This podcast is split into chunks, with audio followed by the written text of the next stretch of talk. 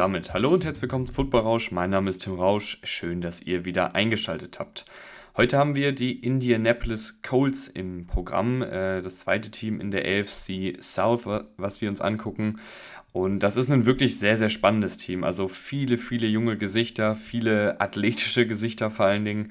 Und ich freue mich sehr, mich heute da mit euch hineinzustürzen. Wie immer vorher äh, schauen wir uns an, was letzte Saison so passiert ist bei den Coles, ähm, gucken auf den Coaching-Staff und die wichtigsten Abgänge, gehen dann in die Detailanalyse für den Kader und schauen dann am Ende nochmal kurz auf den Spielplan und auf das, was in der kommenden Saison bei den Coles so möglich sein könnte. Fangen wir an in der letzten Saison. Da sind die Colts ähm, ja, nicht so gut äh, bei rumgekommen. Also ähm, da lief wenig mit Matt Ryan als Quarterback. Äh, vier Siege, zwölf Niederlagen, ein Unentschieden. Also ja, nicht wirklich doll.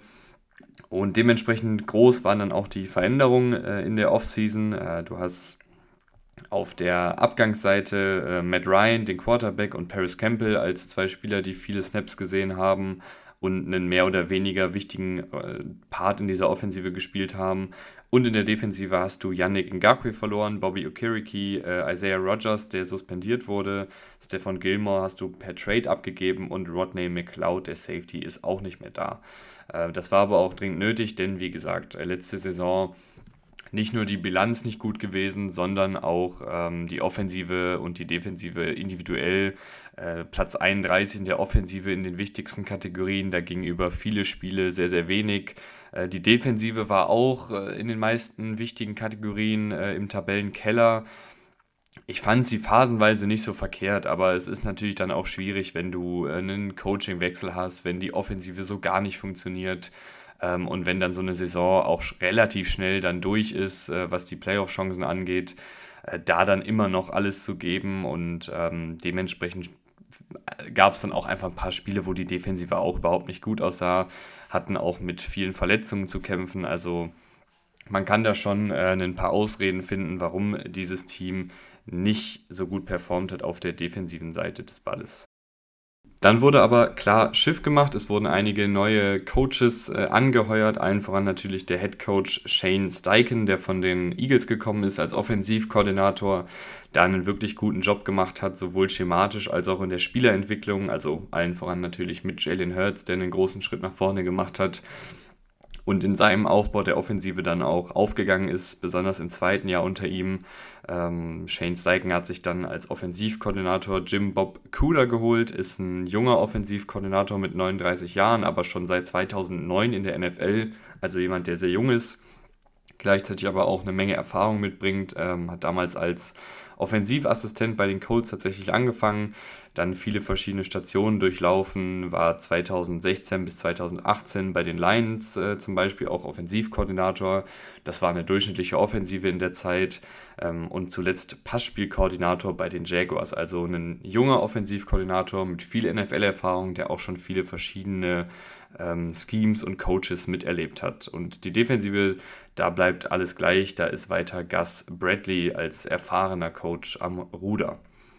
Schauen wir jetzt in den Kader rein und da fängt natürlich alles an mit dem potenziellen neuen Aushängeschild der Colts mit dem Quarterback Anthony Richardson. Ich denke, dass er relativ schnell den Starterposten sich ähm, holen wird, weil Sam Ellinger hat jetzt nichts Besonderes gezeigt und äh, Gardner Minshew ist die letzten Jahre dann doch auch eher äh, wieder zum Backup-Quarterback degradiert worden, nachdem er einige gute Sachen gemacht hat bei den Jaguars ähm, prinzipiell jemand, der, der starten könnte, der auch, glaube ich, nicht komplett verkehrt wäre als Starter. Also hat man ja schon gesehen, ähm, gerade bei den Jaguars hat er das ja zwischenzeitlich mal echt ganz gut gemacht.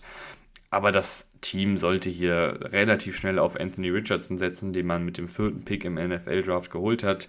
Ähm, wie immer bei den Rookies werde ich jetzt nicht mega tief reingehen in die Analyse. Dafür könnt ihr euch gerne nochmal die, die Folgen dazu anhören. In dem Falle die Quarterback-Folge zum Draft 2023.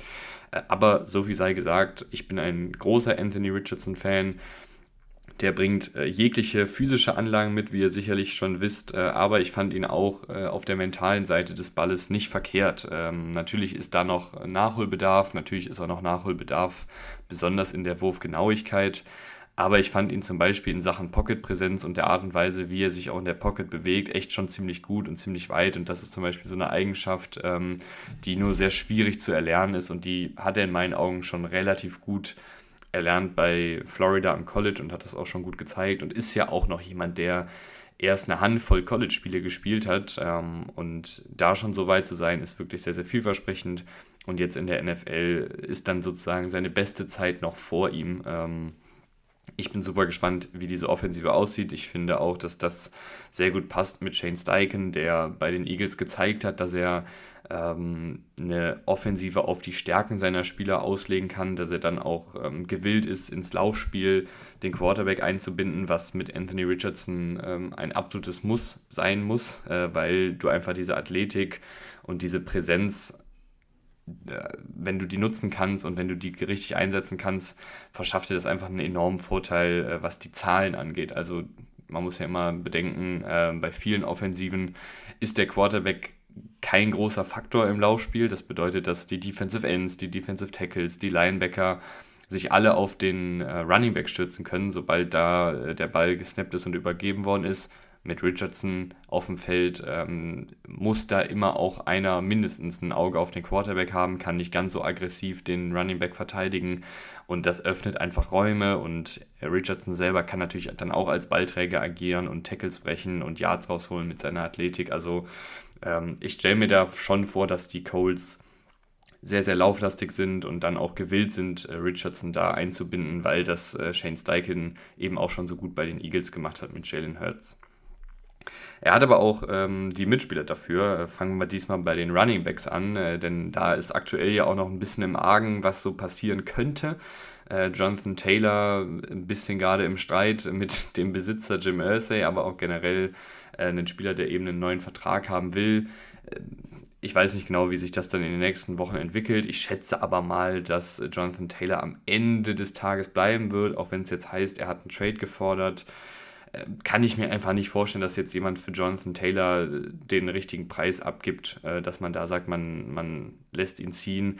Und deshalb gehe ich jetzt mal davon aus, dass Jonathan Taylor da ist. Und wenn er da ist, ist er immer noch ein sehr, sehr guter Running Back, äh, der mit viel Physis, mit viel Tempo kommt, der aber auch eine echt gute Übersicht hat, ein gutes Spielverständnis hat, wie er Räume attackiert, wie er sich zu bewegen hat, um sich selber dann Räume zu schaffen und dann aber auch die Endgeschwindigkeit hat, um Linebackern und auch Cornerbacks und Safeties davonzuziehen. Ähm, im Passspiel auch gut zu gebrauchen. Jetzt kein fantastischer Route Runner, aber durchaus jemand, der dir den Ball aus dem Backfield fangen kann und da dann auch Yards auf eigene Faust rausholt. Also wenn er fit ist, einer der besten Running Backs der Liga, ist ja noch nicht lange her, dass er auch die meisten Rushing Yards der Liga hatte ähm, und jemand, der dann auch viel auf eigene Faust kreieren kann. Dahinter hast du, finde ich, auch immer noch ein paar spannende Namen. Du hast äh, Zach Moss, äh, ertradet letzte Saison. Der ist ganz ordentlich, ist halt so ein typischer Backup mit, mit guter Physis, ähm, der sich auch immer noch, der auch immer noch ein paar Yards mal so rausholen kann. Du hast Evan Hull gedraftet, der ist ein ähnlicher Spielertyp in der fünften Runde. Ähm, Dion Jackson, finde ich, hat einige gute Sachen im Receiving Game gezeigt. Also ähm, der hat eine relativ gute Athletik, was so die, das Tempo auf gerader Strecke sozusagen angeht. Ähm, und hat da im Passspiel das dann auch mehrfach unter Beweis gestellt, dass er da Routen laufen kann, dass er dann auch nach dem Catch äh, ein gewisses Tempo mitbringt, um äh, eben Yards auf eigene Faust rauszuholen. Also du hast hier Jonathan Taylor hoffentlich als klaren Starter und dahinter hast du noch so Situativspieler, die du einbinden kannst. Äh, Dion Jackson im Passspiel, Zach Moss vielleicht für die kurzen Yards und Evan Hall so ein bisschen als Allrounder, ähm, als Fünftrunden-Pick, den man langsam ranführen kann. Auf Wide Receiver hat sich auch ein bisschen was getan. Äh, die beiden klaren Starter sind hier wahrscheinlich weiterhin Michael Pittman und Alec Pierce, zwei ähm, nicht redundante Spieler, aber zumindest zwei große physische Receiver. Michael Pittman äh, bisschen mehr so im Kurzpassspiel unterwegs, im Slot viel unterwegs, ähm, einer dieser Big Slot Receiver, die ähm, auf den kurzen und mittellangen Distanzen den meisten Alarm machen mit gutem Catching-Punkten, mit einem guten Catch-Radius-Punkten. Ähm, nicht der Überathlet, aber versteht schon auch Separation zu kreieren. Letzte Saison war es halt auch ein bisschen schwierig, weil dieses ganze Offensivspiel einfach nicht funktioniert hat und Michael Pittman dann auch einen Schritt zurück gemacht hat. Aber in der Theorie jemand, der sehr, sehr beweglich ist für seine Größe und ähm, der einfach schwierig zu verteidigen ist, gerade für kleinere Cornerbacks, weil er einfach über 1,90 groß ist und auch echt eine gute Physis mitbringt. Alec Pierce eher so der, der Outside-Receiver, auch ein physischer, großer Receiver, der einige gute Sachen gezeigt hat als vertikale Anschlussstation mit einem guten Catch-Radius, ähm, auch mit guten Catching-Fähigkeiten. Und äh, ich glaube auch, dass da die Entwicklung nur nach oben zeigt, gerade mit einem Quarterback wie Anthony Richardson, der im vertikalen Passspiel durchaus auch seine Stärken hat und ihn dann wahrscheinlich oft äh, Richtung Seitenlinie finden wird. Dahinter hast du ähm, jetzt noch Isaiah McKinsey und ähm, Josh Downs, den du in der dritten Runde gedraftet hast. Äh, fangen wir mal mit McKinsey an. So ein typischer Gadget-Plus-Spieler, also jemand, der auf jeden Fall diese ganzen Jet Sweeps, Screen Pässe, Touch Pässe, äh, auch mal aus dem Slot die Pässe fangen kann und dann nach dem Catch kreieren kann, der dir aber auch mal eine tiefe Crossing-Route laufen kann und da einen Ball fängt. Also der kann ein bisschen mehr als jetzt nur diesen, diesen Trickspieler zu geben. Ähm, du hast gleichzeitig jetzt mit Josh Downs da auch einen ähnlichen Spielertypen. Josh Downs in meinen Augen noch mal ein bisschen besser als reiner Receiver, also hat auch echt gute Qualitäten, was die Contested Catch Situationen angeht. Der ackert echt zum Ball dann auch hoch, äh, obwohl er ein bisschen kleiner ist. Ähm, schraubt er sich da gerne auch in den dritten Stock und ähm, kommt dann mit Contested Catches äh, runter. Also ein echt ich fand ihn echt spaßiger Spieler. Mal gucken, wie das dann so in der NFL funktioniert. Und wenn äh, die fünf nicht reichen, hast du immer noch einen, ähm, einen Mike Strahan, der echt ein spannendes Profil aus Tempo und Größe und Physis mitbringt, aber bisher noch nicht so richtig Alarm machen konnte in der NFL. Brashad Perryman, ähnlicher Spielertyp, auch so ein großer, physischer, schneller Receiver das sind, glaube ich, so deine Lebensversicherungen. Sollte jetzt irgendwas zu Michael, äh, sollte jetzt irgendwas bei Michael Pittman oder Alec Pierce äh, sein, dass die nicht spielen können, dann kannst du, glaube ich, auf einen Mike Strahan da outside setzen. Äh, Gerade wenn jetzt Pierce zum Beispiel ausfällt, ist da, glaube ich, Strahan der erste Ersatzmann. Aber wir reden hier ja auch mittlerweile dann von Receiver 5 und, äh, nee, von Receiver 6 und 7 sogar. Da weiß ich ja gar nicht, ob die das alle am Ende in den Kader schaffen, weil du hast auch echt noch eine ganze Menge Titans, die, die spannend sind. Äh, Mo Ellie Cox seit äh, einigen Jahren ähm, bei den Colts. Immer wieder mit guten Aktionen, so ein großgewachsener, drahtiger Tight End, der auch eine echt gute Physis mitbringt, als Blocker dann auch echt ordentlich ist der kann dir immer mal wieder einen Ball aus der Luft pflücken, ist jetzt kein fantastischer Route aber ähm, eine Matchup-Waffe. Gleiches gilt eigentlich für Jelani Woods, von dem erwarte ich mir noch ein bisschen mehr. Den finde ich auch im, im Passspiel noch ein bisschen dynamischer als Mo Ellie Cox. Äh, der ist auch noch mal größer und noch mal schlachsiger als Mo Ellie Cox, bringt aber dafür, finde ich, ein bisschen mehr in Sachen Route Running mit ähm, und in Sachen Catching-Fähigkeiten und Separation-Kreierfähigkeiten, wenn das ein Wort ist. Also den äh, fand ich auch damals schon im Draft echt gut. Den fand ich letztes Jahr auch schon gut. Hat viele gute Sachen gezeigt, gerade in der Red Zone. Und ich glaube, dass der sich auf lange Sicht dann auch den ähm, Starterposten da sichern wird bei den Colts. Aber ich kann mir auch vorstellen, dass sie da weiterhin viel rotieren werden. Du hast auch immer noch Leute wie äh, Will Mallory, den du dieses Jahr in der fünften Runde gedraftet hast. Du hast noch äh, Kylan Granson, den du in der vierten Runde 2021 gedraftet hast. Der ist eher so ein kleinerer, bulligerer Tight End.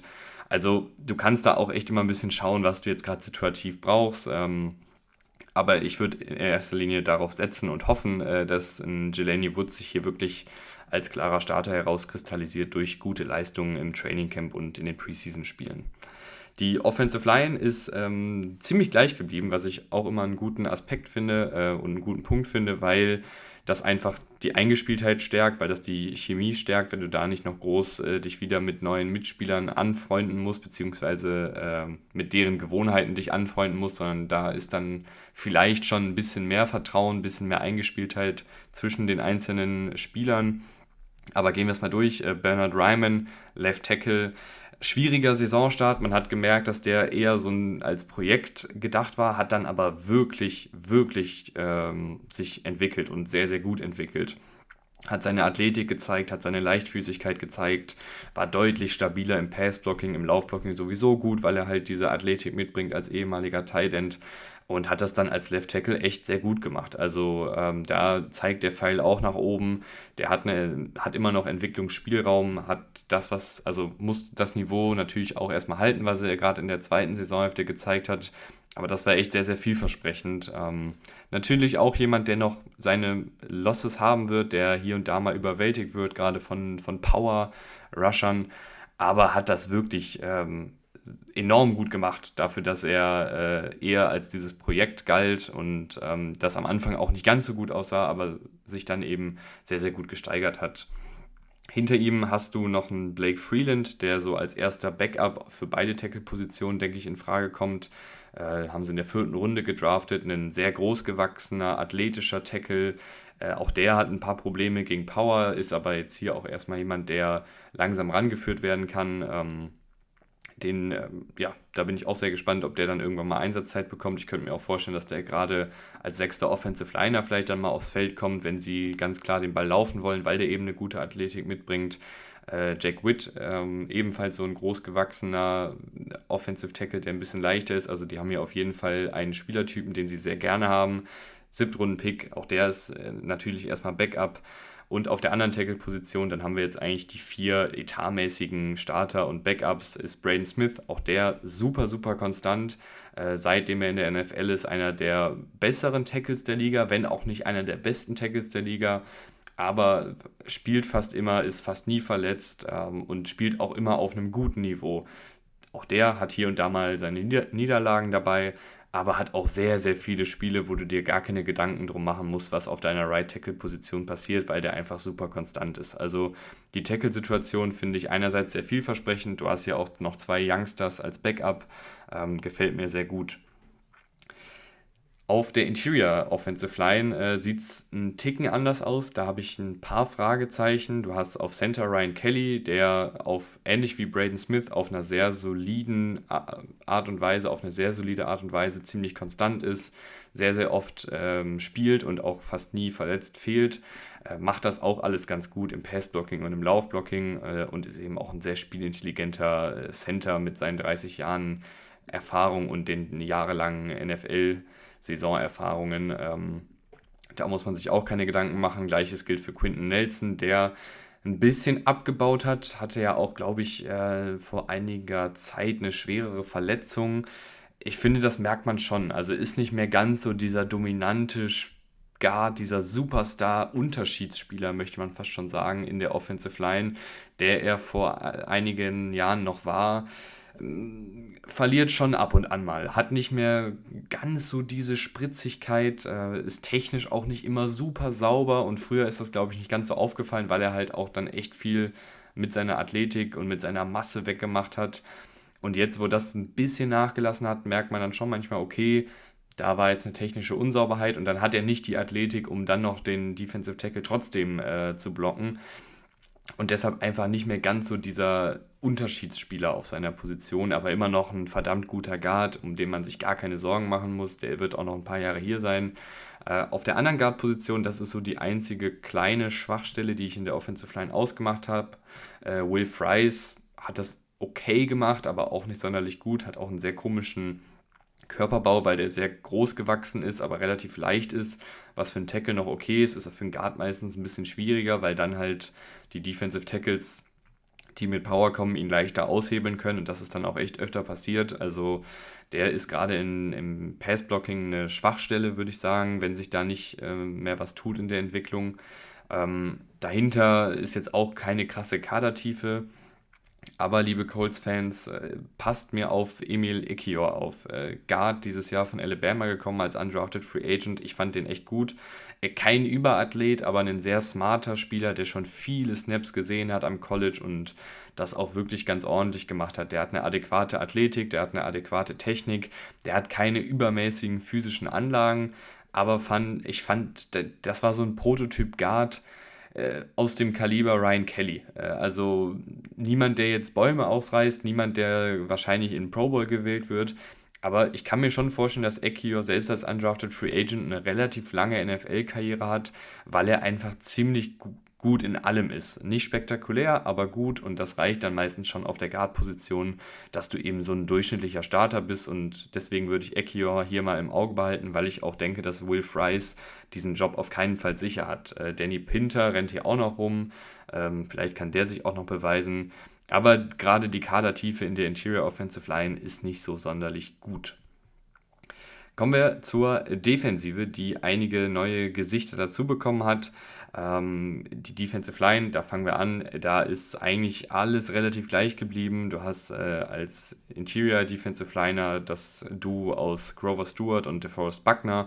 DeForest Buckner ein herausragender Pass-Rusher äh, mit dieser absurden Länge, aber auch mit einer echt guten Leichtfüßigkeit und Athletik und Technik auch ein guter Laufverteidiger, manchmal ein bisschen zu aggressiv so in dem, was er machen will, dass er dann äh, ja nicht mehr so in den Spielzug eingreifen kann, weil er halt so schnell dann Richtung Running Back kommen will und seine Gap verlässt. Aber dafür hast du eigentlich dann auch Grover Stewart daneben, der ein exzellenter Laufverteidiger ist. Kein sonderlich guter Passrusher, aber ein großartiger Laufverteidiger. Was der an Double Teams auf sich zieht, was ich da nochmal gesehen habe, ist wirklich Wahnsinn und der hält da echt stand. Also macht nicht ganz so viele Plays selbst, weil er halt oft gedoppelt wird, weil Teams wissen, wie gut er in der Laufverteidigung ist, aber kann hier wirklich oft äh, das, den Spielzug trotzdem indirekt beeinflussen, weil er dann eben für Leute wie DeForest Buckner den Rücken frei hält, beziehungsweise die Räume schafft und äh, Buckner dann eben die Splash Plays im Backfield machen kann. Äh, also Grover Stewart wirklich äh, ziemlich underrated äh, in dem, was er tut und ein, ein sehr, sehr guter Laufverteidiger aber auch so der einzige wirkliche Nose-Tackle, Schrägstrich, laufverteidigende Defensive Tackle im Kader. Also wenn der sich verletzt, äh, dann sieht es schnell düster aus auf der Position, weil dann weiß ich nicht, wer das spielen soll, wer die Grover Stewart-Rolle übernehmen soll. Ähm, müsstest du wahrscheinlich dann jemanden verpflichten, weil das können hier, glaube ich, sonst, also es kann einfach sonst keiner in dem Kader äh, der Colts diese Defensive Tackle, Nose-Tackle-Rolle übernehmen. Ähm, ansonsten kadertiefentechnisch hast du da noch äh, McTelvin Agim, der ja, ehemaliger Drittrunden-Pick 2020, äh, noch nicht so super viel gezeigt. Vielleicht jetzt bei den Colts ein neuer Anlauf. Ähm, Taven Bryan, der ein ehemaliger Erstrunden-Pick ist, hatte auch mal einige gute Szenen, gerade als Pass-Rusher, aber der auch eher so ein Rotationsspieler. Und du hast ja noch Adetomiwa Adebavore, ähm, Viertrunden-Pick, super athletisch, undersized Defensive Tackle, den du, glaube ich, sehr, sehr wild rumschieben kannst. Ähm, und erstmal so als Pass-Rush-Spezialist oder einfach als Chaos-Kugel äh, reinwechseln kannst, der dann, glaube ich, auch gerade mit den ganzen Stunts, die Gus Bradley ähm, zumindest in seiner Peak-Zeit ähm, gerne gelaufen ist bei den Raiders, also wo es dann darum geht, dass der Defensive Tackle nach außen schießt, der Defensive End nach innen schießt äh, zum Beispiel. Ähm, das kann Adebayor auf jeden Fall sehr, sehr gut mit dieser Athletik und ich glaube, dass man den situativ in Pass-Rush-Paketen sehen wird. Aber die Kadertiefe, äh, ja, die ist ja auf jeden Fall gut. Ähm, die werden auch viel rumgeschoben werden, denke ich mal, in der Defensive Line. Da sind sie recht flexibel. Ich kann mir auch vorstellen, dass ein Adebayor in manchen Paketen vielleicht als Edge Rusher mal aufgestellt wird, weil er halt wirklich auch die Athletik dafür hat. Ähm, da kann man wirklich schon kreativ werden und ich hoffe, dass Gus Bradley das auch machen wird.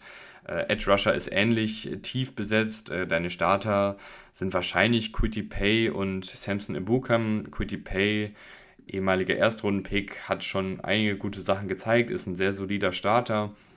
Vor allen Dingen jemand, der eine Menge Physis mitbringt und das dann auch in der Laufverteidigung echt gut zeigt. Als Passrusher immer noch nicht so richtig mit einem Plan. Ähm, versucht halt oft über Speed und Power dann zu kommen.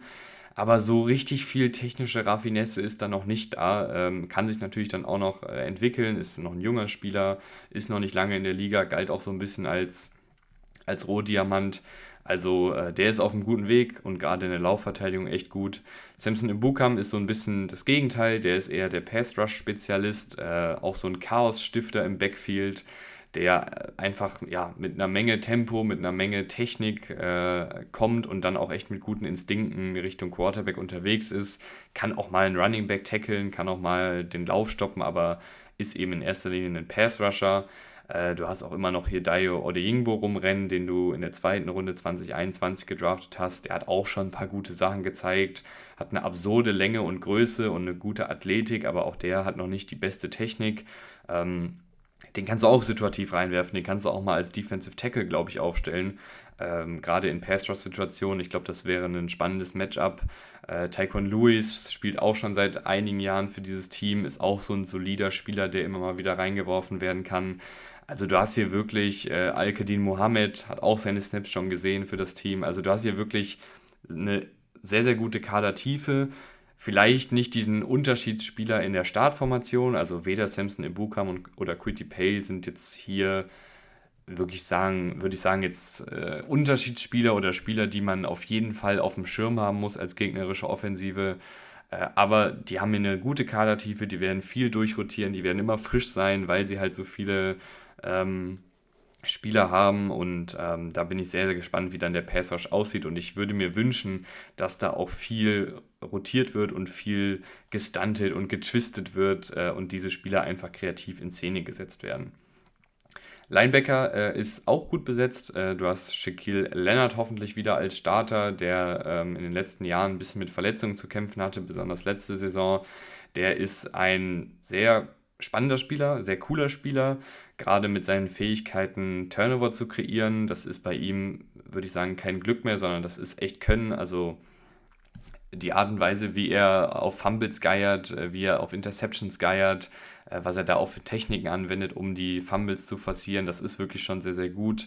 Und ähm, in Coverage auch solide. Ist natürlich kein Überathlet ähm, und das merkt man dann auch manchmal, ist er dann einen Schritt zu spät, gerade in Coverage, aber da durchaus auch solide.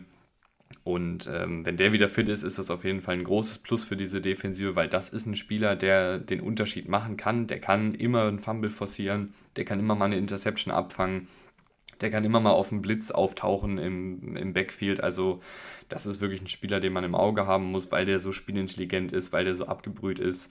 Aber auch die anderen Linebacker äh, können was. Äh, sehr Fra Franklin ist so ein guter Allrounder, der letztes Jahr äh, seine kleine Breakout-Saison hatte, beziehungsweise sich da den Starterposten sichern konnte.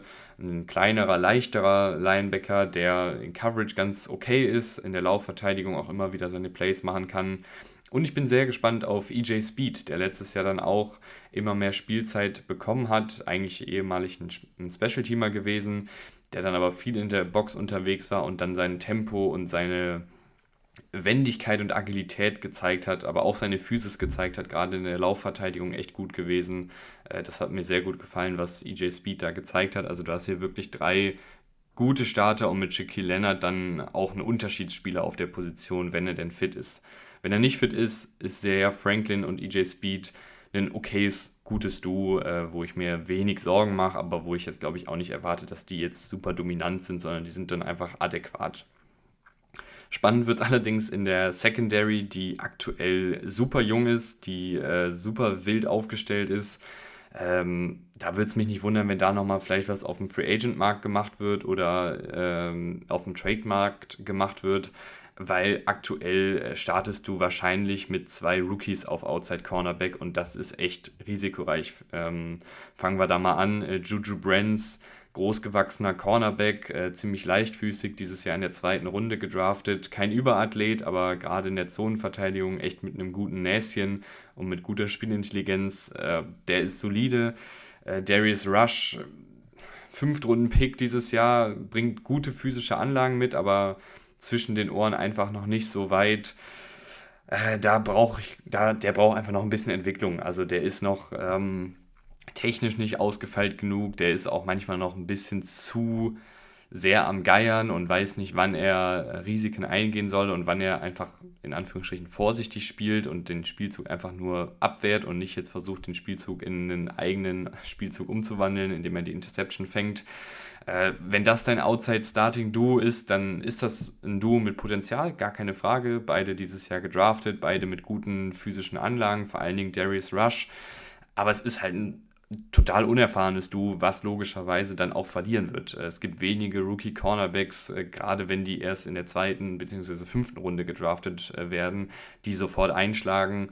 Ähm, die werden ihre äh, Niederlagen dann haben, auch im 1 gegen 1. Also da wäre ich wirklich, da hätte ich wirklich Bauchschmerzen, wenn sie damit am Ende dann reingehen. Äh, Slot Cornerback ist gut besetzt mit Kenny Moore. Auch der hat ein bisschen abgebaut über die letzten Jahre, aber immer noch ein sehr instinktiver Spieler, der immer auch für eine Interception gut ist, der in der Laufverteidigung gut ist, aber einfach nicht mehr der Elite-Coverage-Slot-Cornerback ist, der er mal vor ein paar Jahren noch war. Ja, Kader Tiefe sieht ja auch echt nicht so gut aus. Ähm, du hast einen Dallas Flowers, der letztes Jahr als Undrafted Free Agent ein bisschen auf dem Feld stand. Äh, du hast einen äh, Jalen Jones gedraftet in der siebten Runde. Du hast den Tony Brown. Äh, das sind alles keine Spieler, die jetzt unbedingt starten müssen, in meinen Augen. Also, ähm, ja, ich weiß nicht, was, was die Colts hier vorhaben, aber das ist bis auf äh, Kenny Moore sehr, sehr unerfahren und ähm, natürlich dann auch irgendwo mit Potenzial. Wie gesagt, ich finde das nicht verkehrt, wenn man dann auch jungen Spielern Spielzeit gibt. Aber es fehlt mir hier schon noch ein bisschen so an, einer, an einem Art Mentor. Also ich fände einfach, wenn man noch irgendwo einen Cornerback findet, der jetzt, keine Ahnung, Ende 20, Anfang 30 ist, wo man weiß, dass der starten kann, wo man aber auch weiß, dass der äh, zur Entwicklung der Spieler beitragen kann, wenn man den einfach verpflichtet, dass man da noch eine, eine, eine Sicherheitsoption hat, fände ich das nicht verkehrt. Äh, ähnlich ist es auf Safety, da hast du aber immerhin mit Julian Blackman einen erfahrenen Safety, guter Laufverteidiger in Coverage, äh, bisschen wild immer noch, also fair spekuliert sich da auch ganz gerne. Ich mag Julian Blackman aber eigentlich also gerade als in der Box, als jemand, der da seine Tackling-Fähigkeiten zeigt, finde ich ihn gut. Äh, daneben ist äh, Rodney Thomas, der in seiner Rookie-Saison als Siebtrunden-Pick viel gespielt hat und auch einige gute Sachen gemacht hat. Ähm, auch einige Interceptions gefangen hat, wenn ich mich richtig erinnere. Aber auch jemand, der von Spielzug zu Spielzug noch nicht die Elite oder noch nicht die Konstanz hat, um äh, den Titel guter Safety zu bekommen. Da muss er einfach noch ein bisschen was lernen, aber das war wirklich schon sehr, sehr vielversprechendes äh, Rookie-Jahr. Äh, Nick Cross hast du letztes Jahr auch gedraftet, der hat nicht so super viel gespielt, äh, aber auch jemand, der vielleicht in der Box als Safety aufgestellt werden kann. Ähm, letztjähriger Drittrunden-Pick. Also du hast hier wirklich ein paar Optionen. Ähm, ich glaube, dass es am Ende ja ein, zwei der drei, die ich gerade genannt habe, werden. Und am ehesten sehe ich jetzt gerade Julian Blackman und Rodney Thomas, weil die letztes Jahr eben schon viel Spielzeit bekommen haben. Und Nick Cross kann sich dann, glaube ich, empfehlen über Special Team oder durch das Training Camp oder die Preseason. Aber die Secondary ist in meinen Augen äh, die große Achillesferse, weil da einfach kein noch kein Unterschiedsspieler ist, weil da viele unerfahrene Spieler rumtouren, was auf der einen Seite gut ist, weil dann hat man vielleicht in zwei Jahren eine super junge, talentierte Secondary, die auch auf einem guten Niveau spielt. Aber gleichzeitig hat man eben aktuell auch eine Secondary, die absolut unerfahren ist, wo einfach einige Spieler noch ein bisschen Entwicklungsspielraum auch brauchen. Nichtsdestotrotz, wenn wir auf die Bilanz gucken, bin ich relativ optimistisch, äh, was die Colts angeht ähm, weil der Spielplan auch nicht so hart ist. Du hast Heimspiele gegen die Texans logischerweise, gegen die Bucks, gegen die Rams, gegen die Raiders, Steelers, Saints und Browns. Also ähm, das sind jetzt alles keine Überteams, da können auf jeden Fall ein paar Siege bei rumkommen. Äh, und du hast ja auch jetzt nicht die stärkste Division mit den Titans, mit den Texans und mit den äh, Jaguars. Also ich bin relativ optimistisch, was die Bilanz angeht. Deshalb bin ich bei 7 und 10 rausgekommen für die Colts. Äh, obwohl hier viele junge Spieler rumrennen, obwohl das ein neuer Coaching-Staff ist, glaube ich, dass die äh, durch ihre Defensive Line, wo sie eine gute Stärke haben, durch die Offensive, die echt mit vielen guten Spielern gespickt ist, und durch einen guten Coaching-Staff, also den halte ich für talentiert, äh, den, den Trainerstab, der hier geholt wurde, Spiele gewinnen können. Aber ich glaube, für den ganz großen Wurf reicht es einfach nicht, weil diese Secondary super anfällig ist, weil auch ein Anthony Richardson Fehler machen wird. Ähm, und ja, das ist dann einfach so, dass da äh, gerade im ersten Jahr unter einem neuen Regime noch nicht alles so gut klappen wird. Aber es sollte für die Colts ja in meinen Augen auch erstmal darum gehen, all diese jungen Spieler, über die wir gerade gesprochen haben, zu entwickeln. Also da sind wirklich eine ganze Menge Spieler dabei, die super physische Anlagen haben, sowohl in der Offensive als auch in der Defensive.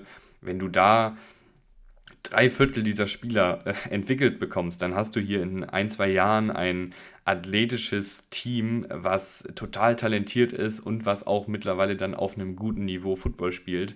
Und dann kann sich die NFL wirklich warm anziehen, wenn hier alle einschlagen. Also ich bin sehr gespannt, wo die Colts-Reise hingeht. Ich werde die Colts diese Saison wahrscheinlich sogar relativ intensiv verfolgen, weil ich diese ganzen Draft-Picks super spannend finde, weil ich dieses Team spannend finde unter Shane Steichen. Ähm, ich bin optimistisch, was die, was die Colts angeht. Ich bin gespannt, was ihr davon haltet. Ich freue mich, wenn ihr nächstes Mal wieder einschaltet, äh, wenn wir uns die Tennessee Titans vorknüpfen in zwei Tagen. Ich sage vielen Dank fürs Zuhören. Bis zum nächsten Mal.